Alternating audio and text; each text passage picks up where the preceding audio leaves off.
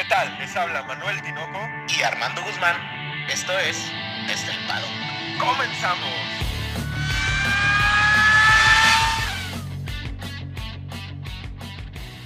Tinoco, tres palabras. Empezamos de cero. Tinoco. Pues no de cero, pero sí después de un muy largo parón, Armando. Un muy, muy grande parón en el que no hubo desde el paddock. Pues es que Tinoco, triste, triste estuvo la cosa, pero bueno, ahorita platicamos más de eso. Muy buenas tardes, muy buenas noches, muy buenos días. Tinoco, te saludo hoy desde las hermosas playas paradisíacas de Cancún, por si a alguien le molesta el sonido al hermoso y bello mar mexicano. Oye, el sonido ese de fondo suena espectacular, ¿no? Uno aquí con todavía con algún tipo de secuela después de la enfermedad que nos afectó y tú disfrutando paradisiacamente de, me imagino que un agua de coco en las playas, Armando. Una piña colada, como dicen aquí. no, Tinoco, pero déjame decirte que me llegué el día domingo y el domingo para mí fue un vuelo tan triste, Tinoco, pero tan triste. Me imagino, me imagino por qué, Armando. Un, un vuelo largo, sobre todo, ¿no? Largo, tratando de descifrar, tratando de, de imaginar, tratando de, no sé, de que algo, el universo, el cielo, las nubes, la hermosa, quien sea que me dijera qué sucedió el domingo, Tinoco, en la carrera de Fórmula 1. Encontrar una razón, ¿no? Encontrar una razón. Bueno, pues vamos a intentar encontrar esa razón ahorita, Armando. Este, primero que nada, hay que darle una disculpa a todas las personas que nos están escuchando por el retraso que tuvimos. Soy el único y el principal culpable. Eh, fui afectado por el COVID de forma un poquito medio complicada, gracias a Dios, sin síntomas de necesitar oxigenación ni nada, pero pues sí, con, con la incapacidad de poder grabar estos pasados días, hermano. Gracias a Dios ya estás bien, Tinoco, y me da mucho gusto. Creo que desde el paddock, pues, gracias a Dios ya superó desde, la, desde ti, desde mí, el, el tremendo COVID, ¿no? Cuídense todos, cuídense mucho, están los casos muy feos ahorita re repuntando en México y pues vamos arrancando. Sean todos ustedes bienvenidos a su podcast favorito de Fórmula 1 desde el paddock. Y vamos a hablar un poquito de lo que pasó el domingo, Armando. ¿Qué pasó el domingo? Pues mira, Tinoco, yo tengo un comentario y, y, quiero empezar con esto, a ver si tú estás de acuerdo. Eh, quiero empezar con el comentario y lo vi mucho en Twitter eh, porque creo que hubo muchas críticas, merecidas sí, pero creo que algunas no. ¿Por qué? Porque en México tenemos esta maldita costumbre, Tinoco, de que si eres agresivo, porque eres agresivo, si eres calmado, porque eres calmado, si eres neutral, o sea, no, no hay un punto este, deje contento a la gente y eso fue, yo te soy honesto, Tinoco, el día domingo me desconecté totalmente de las redes sociales porque ya sabía lo que iba a ver y lo vi el lunes, eh, todo lo que escribió la gente y muy decepcionante. Desde mi punto de vista, sí decepcionante la carrera, porque para mi gusto fue una carrera decepcionante en cuestión hablando de Checo Pérez, pero pues más decepcionante la gente, creo yo. Sí, incluso, pues eh, el error que comete Sergio, pues es un error básico, es, es, es, eso, es un error, ¿no? Pero es un error producto de querer adelantar. Es un volado, ¿no, Armando? Vamos a ser muy honestos. Si Checo cons consigue ese adelantamiento sobre, sobre Lando Norris por el exterior, es un héroe. Y si no lo consigue, es un villano. Entonces, ¿Sí? partiendo des, des, desde ese punto de vista, pues a mí no me parece eh, así un hecatombe, algo total y completamente, pues, deleznable pero pues se equivoca, va por fuera. Estos tipos tienen corriendo desde karting que tienen 6 o 7 años, saben los riesgos que hay en ir por fuera. Y pues ni modo, ¿no? O sea, es lo que pasa, es un error, no pasa nada y hasta ahí. Ahora, creo que, creo que la movida en sí es buena porque logra poner el, el auto eh, frente a Norris, pero creo que, creo que Checo subestimó a Lando Norris. Eso sí creo que sucedió. Creo que su, subestima a Lando Norris, piensa que le va a abrir el espacio y ahí es donde creo que, que comete el error Checo Pérez. Ahora, también, he escuchado mucho acerca de la penalización, que no es correcto, que los dejen correr, pero en este caso creo que sí puede una, hacer, ser una afectación. Y vuelvo a lo, cuando yo vi las, estaba viendo la carrera ese día en la mañana y luego vi las acciones de Checo Pérez sobre, la, sobre Charles Leclerc, perdón, y obviamente eran de penalización, Tinoco. O sea, a ver, no estamos en los go-karts de, de, cualquier pizzería de aquí de México. A ver, estamos hablando de que son carros que van a 250 kilómetros por hora. Yo no estoy tan de acuerdo en las penalizaciones, tanto Norris como las de Sergio.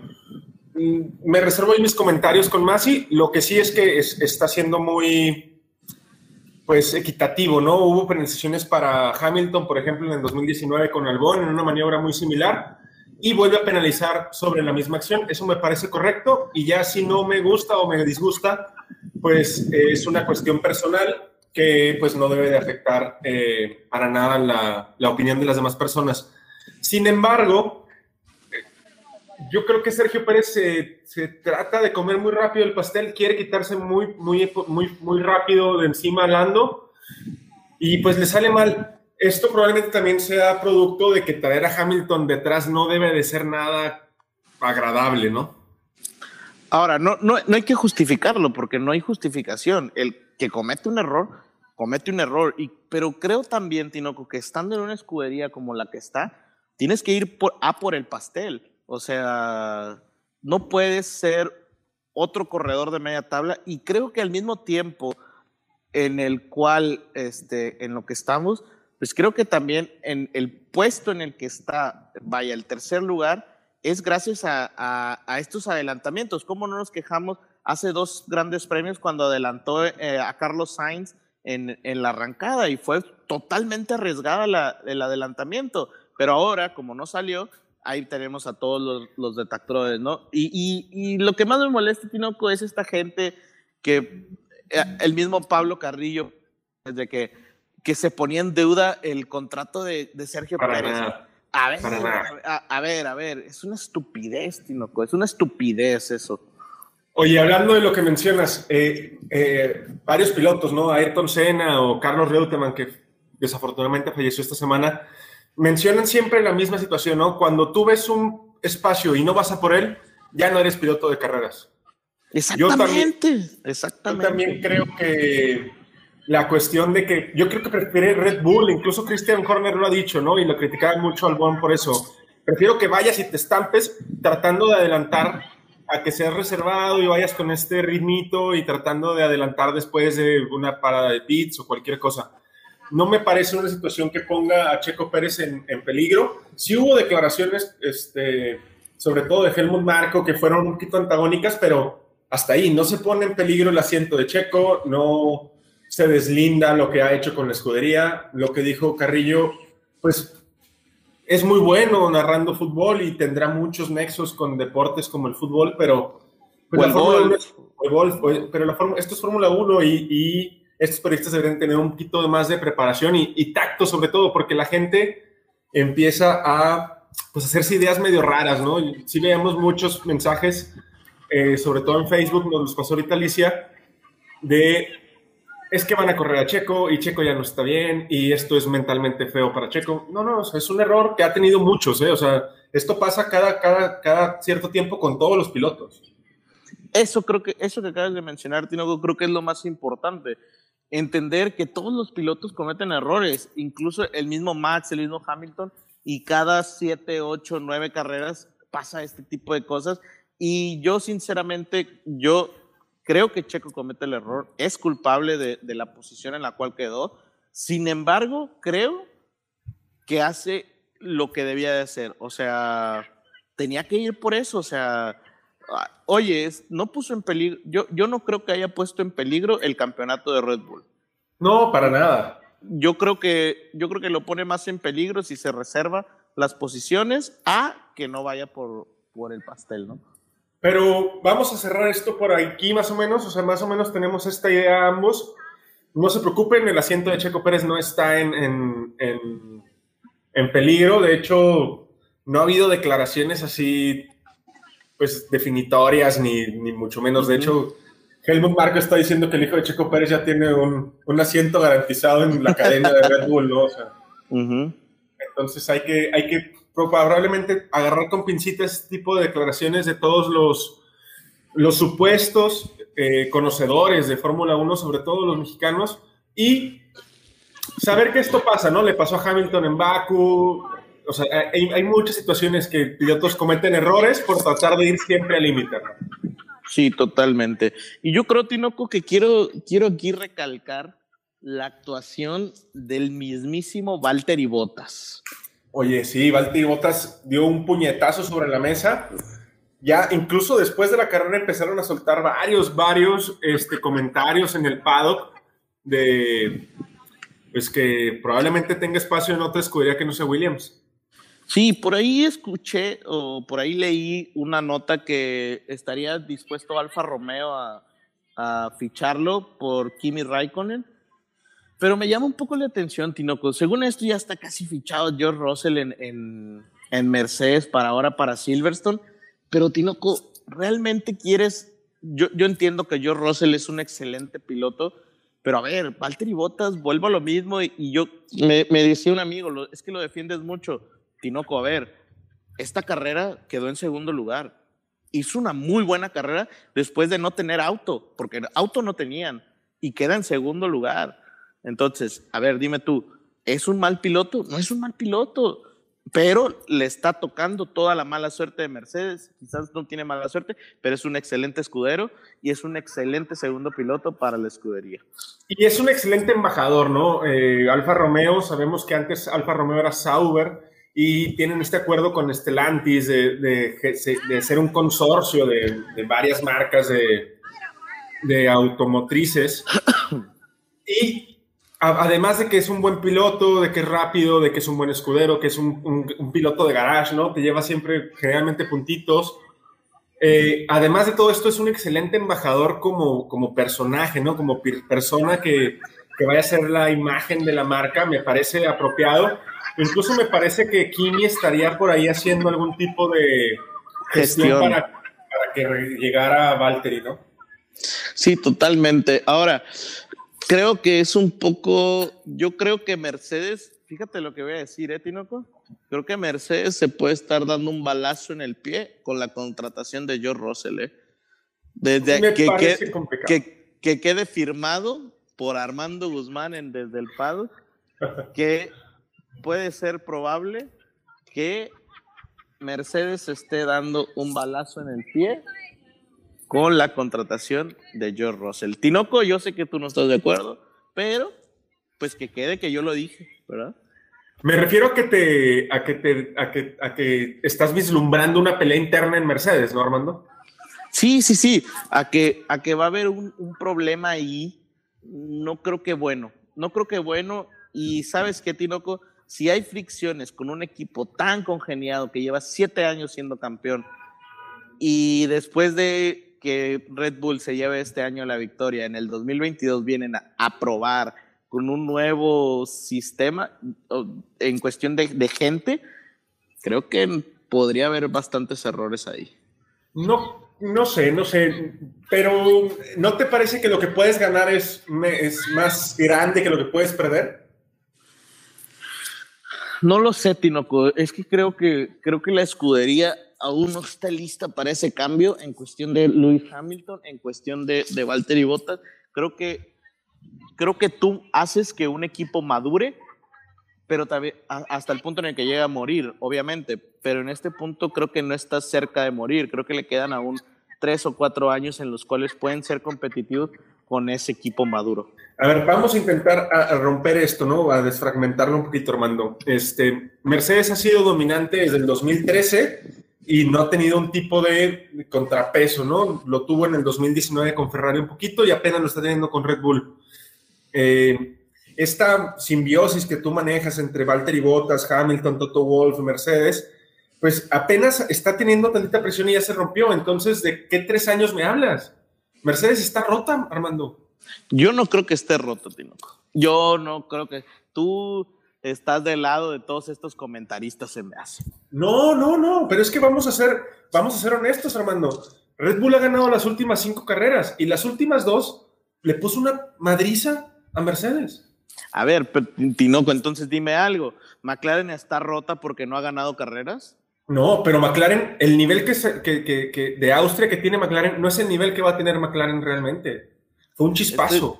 Estoy, estoy, totalmente de acuerdo, pero ¿por qué decir que algo está quebrado? Yo no creo que esté quebrado cuando de siete temporadas tienes una mala.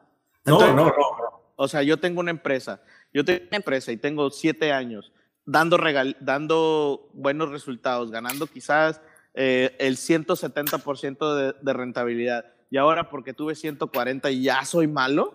No, yo no dije eso. Pero ¿Entonces? el upgrade que puedes tener con Russell te puede volver a tener ese 170%.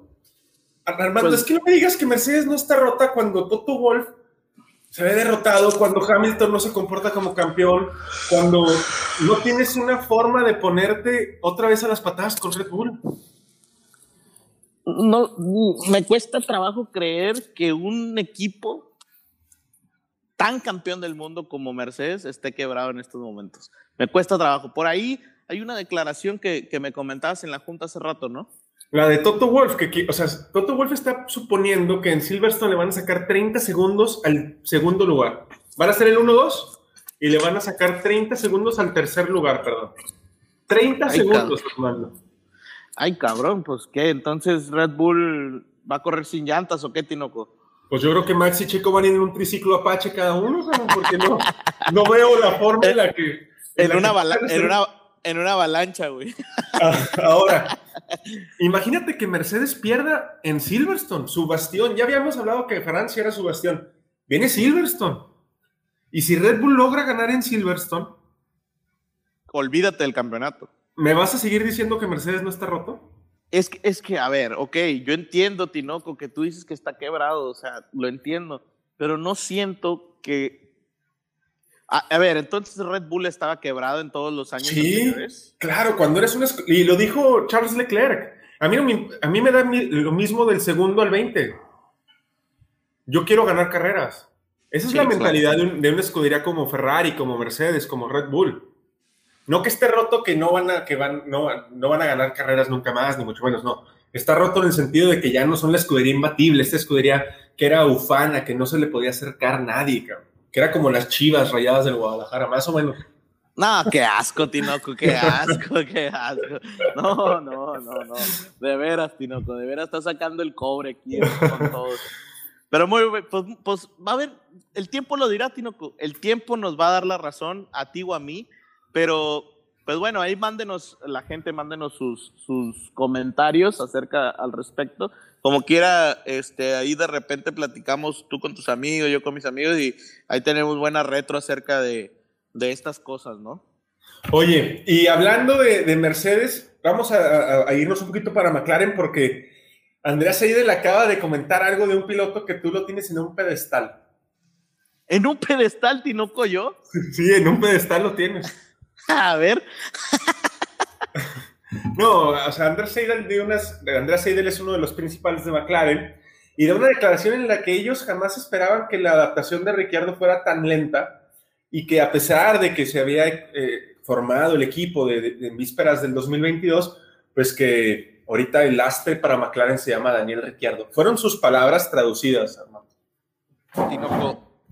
Tinoco, si yo fuera Daniel Ricciardo, Ricciardo, como dicen los, los los pilotos, yo estaría preocupadísimo, porque, o sea, quien toma, yo siento que más allá de Zach Brown, quien toma muchas decisiones acerca de los pilotos, de ingeniería, de, pilo, de, de del monoplaza, de todo, es Andrea Seidel, ¿eh? Entonces, si, si tenemos estos comentarios de él, yo si fuera Daniel Ricciardo, estaría temblando. Parado con las pestañas, cabrón. Pero es, esa declaración que da es, ya viene siendo periódica en cuanto a que al principio estaban muy optimistas, ¿no? Diciendo, Daniel Ricciardo ya se adaptará, no pasa nada, mientras nos, nos defiende Lando Norris. Pero ahora ya, ya están dando declaraciones un poquito más complicadas. Es la segunda que da que se da por parte de, McLaren, la primera de, de, Seidel, pero ya empieza a ser complicado. Y, y, lo curioso es que Daniel Ricciardo empieza a dar declaraciones también acerca de que pues hay pilotos que no cumplen con el acuerdo de caballeros y que pues él se va a encargar de darle su merecido, ¿no? Como un Batman vengador. Para mí, Tinoco son patadas de ahogado. Probablemente, probablemente sea que tenga que dar de, qué hablar o, que alguien ya empiece a hablar de Ricciardo con temas positivos y no nada más con la pobre adaptación que está teniendo. Ahora, Tinoco, ¿qué podemos esperar realmente de, de Ricciardo de aquí en adelante? Si ya básicamente tuvimos de todo tipo de, circuitos y eh, así como que adaptado, adaptado alguno, pues quizás Austria. Y creo, ¿sabes cuál es el mayor problema de, de Ricciardo? No creo que sea tanto el hecho de la adaptación. Creo que el talento de Lando Norris lo eclipsa de una manera exagerada. O sea, son 20 pilotos en toda la categoría, Tinoco, pero que te eclipse tu compañero, creo que eso te pega mentalmente, te pega anímicamente, y creo que ese es un gran problema que Ricciardo no ha sabido, él pensaba que iba a ser primer piloto o que iba a tener la pelea un poco más pareja y, fácil, ¿no? Sin embargo, Lando Norris está haciendo una situación, pues ha sido una piedra en el zapato para muchos. Digo, no, no, no precisamente para nosotros aquí Desde el paddock, pero para muchos pilotos, ¿no? Lo hemos visto delante de Sergio Pérez, de, de Hamilton, ni se diga de Daniel Ricciardo, de los Ferraris. Ha sido ese piloto constante que está haciendo un desempeño terrible y brutal, que, que, es estratosférico lo que está haciendo Lando Norris, que le está dificultando o está haciendo verse mal a otros pilotos. No verse mal, sino que está compitiendo por esos reflectores.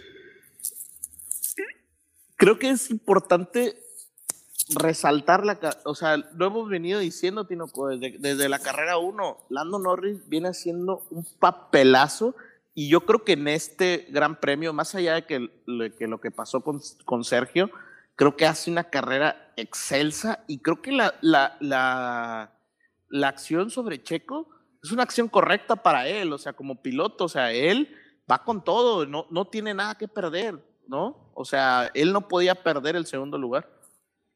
Sí, él, él estaba compitiendo, estaba estirando una liga hasta ver cuándo los carros con mejor rendimiento lo pasaban, ¿no? Y pues en la medida que estire esa liga, pues va a seguir teniendo un mejor desempeño yo tampoco creo que haya habido algún tipo de mala intención por parte de Lando. Él estaba protegiendo la posición y Sergio fue a intentar quitársela. Es situación de pista. Repito, para mí las sanciones fueron exageradas. No sé, Masi se puso a repartir sanciones en ese gran premio como si fueran paletas, cabrón. Y a mí me parece fantástico lo que está haciendo Lando Norris. Incluso el mismo Hamilton, ¿no? Tu piloto favorito lo dijo Qué, impresionante piloto es Lando. Tinoco, por ahí hay un chisme, a ti que te encantan los chismes, que si quieres desmenuzamos más el próximo capítulo, porque eh, ponía en duda la contratación de George Russell por un tema Lando Norris. Ah, Tinoco, eso es, grave, es, fuerte, ¿eh? Y déjame te, digo, déjame te digo nada más para que la gente sepa que Lando Norris viene de una familia de multimillonaria. O sea, viene de una familia de muchísimo dinero de, Inglaterra que eh, obviamente la mayoría de estos pilotos este, vienen de familias acomodadas, pero en el caso de Lando Norris es exageradamente rico y por ahí el papá tiene unas acciones con, eh, eh, con Mercedes.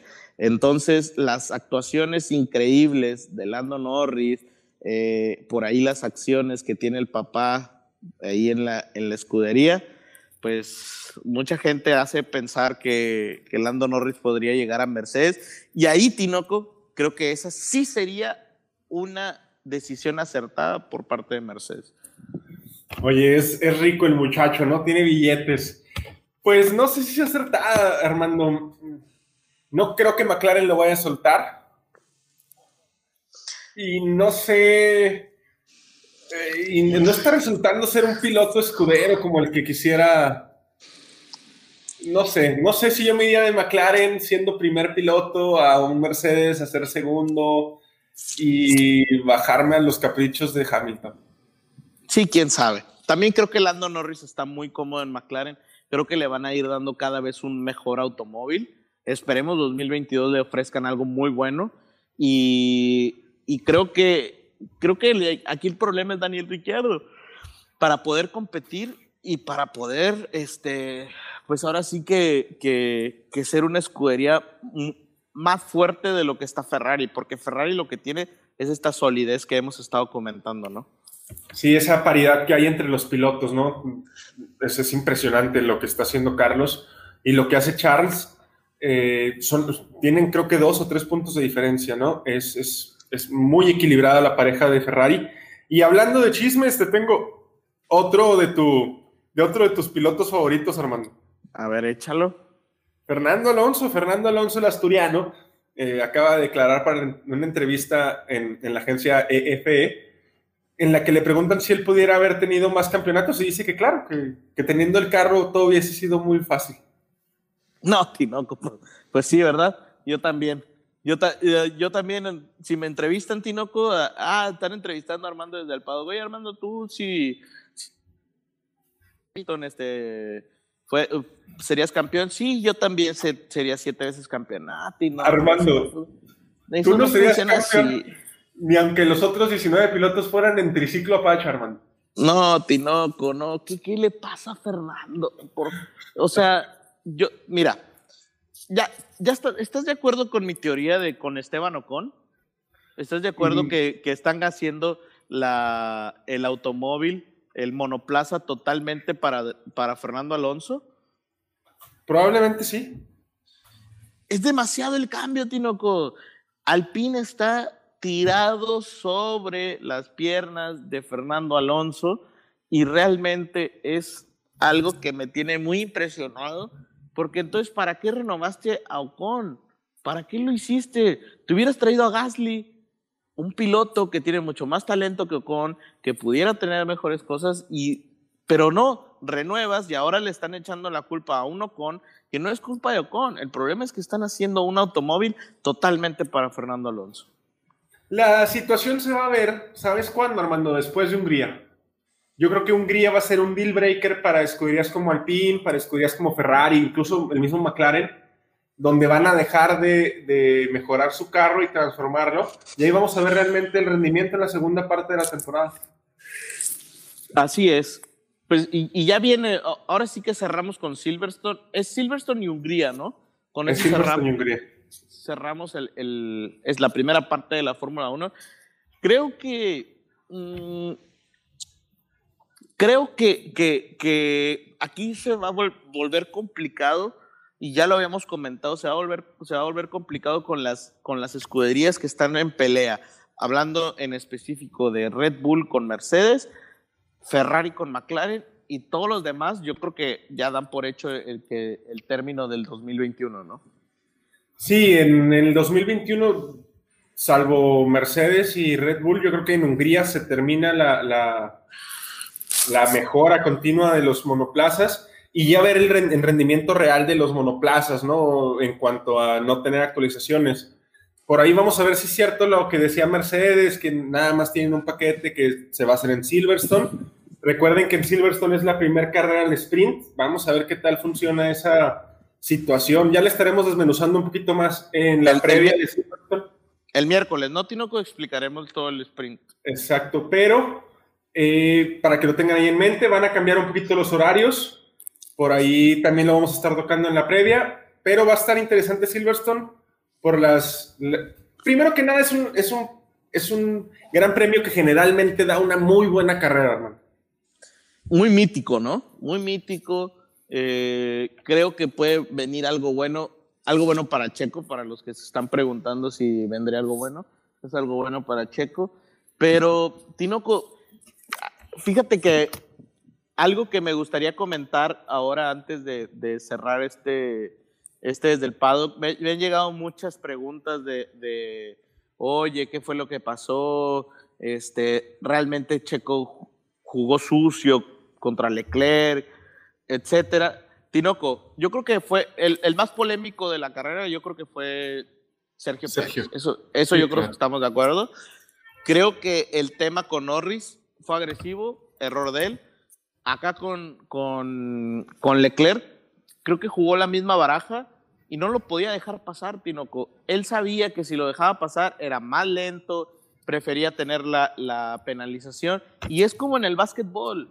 Si tú ve- ves que alguien va solo, le haces la falta porque si tira dos libres, pues a lo mejor falla uno, ¿no? Entonces, Claro. yo creo, yo creo que, eh, que hace este, se arriesga este Sergio, porque ya sabe que le pusieron la primera, la primera penalización, pero sabe que en el momento en el que entren a pit, él va a poder ir para adelante, ¿no? Sí, en el momento que manejara con aire limpio podría quitarse esa penalización. Casi lo logra, se quedó a tres décimas, me parece, Sí. para quitarse esa penalización. No, no es el estilo de conducción que suele utilizar Sergio Pérez. Él lo dijo después en, en entrevistas posteriores a la carrera.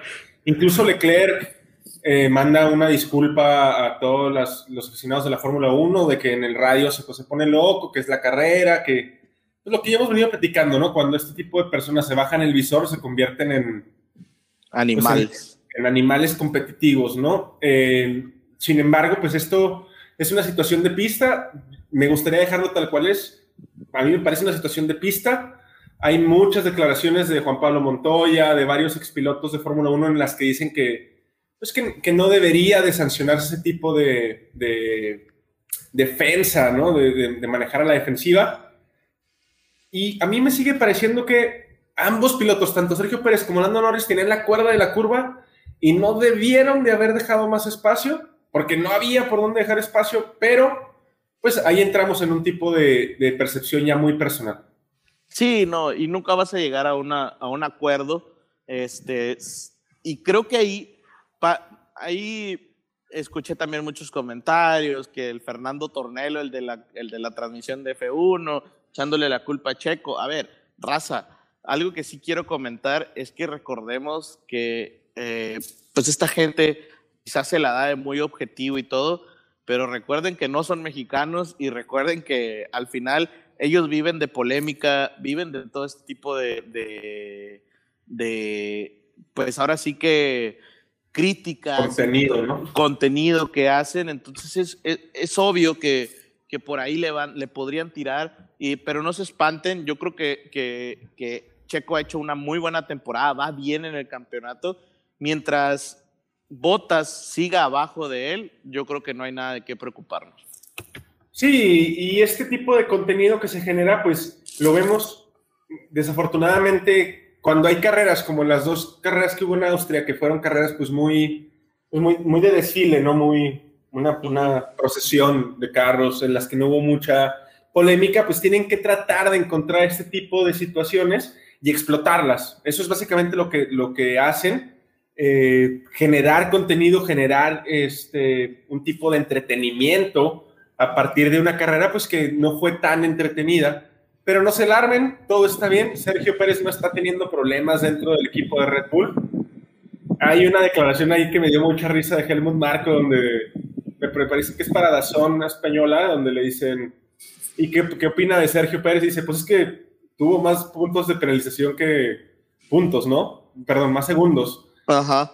Y luego se ataca de la risa, o sea, no, no, a pesar de que es medio agreste el comentario, pues lo, lo agarra con un poquito de comedia. Claro. Ahora, apegado a esto, Tinoco, creo que algo que podemos concluir es que eh, lo único que le falta a Checo es el tema calificación. Teniendo el tema calificación, yo creo que nos podemos olvidar de toda la presión, porque él y Max, no creo, yo sinceramente lo que dice Toto de los 30 segundos, a me parece totalmente descabellado, yo no creo que vaya a suceder, pero este, pues sí me parece que, que si Checo está en primero o segundo, creo que este, pues no, no batallará nada y creo que realmente van a ser carreras muy sencillas para él. A mí, mi único comentario, Tinoco, y sí lo pongo en la mesa totalmente porque me enoja, es que eh, pongan como en un subnivel de Charles Leclerc, de Max Verstappen, de Hamilton, de Bottas, de Carlos Sainz, incluso de hasta Fernando Alonso,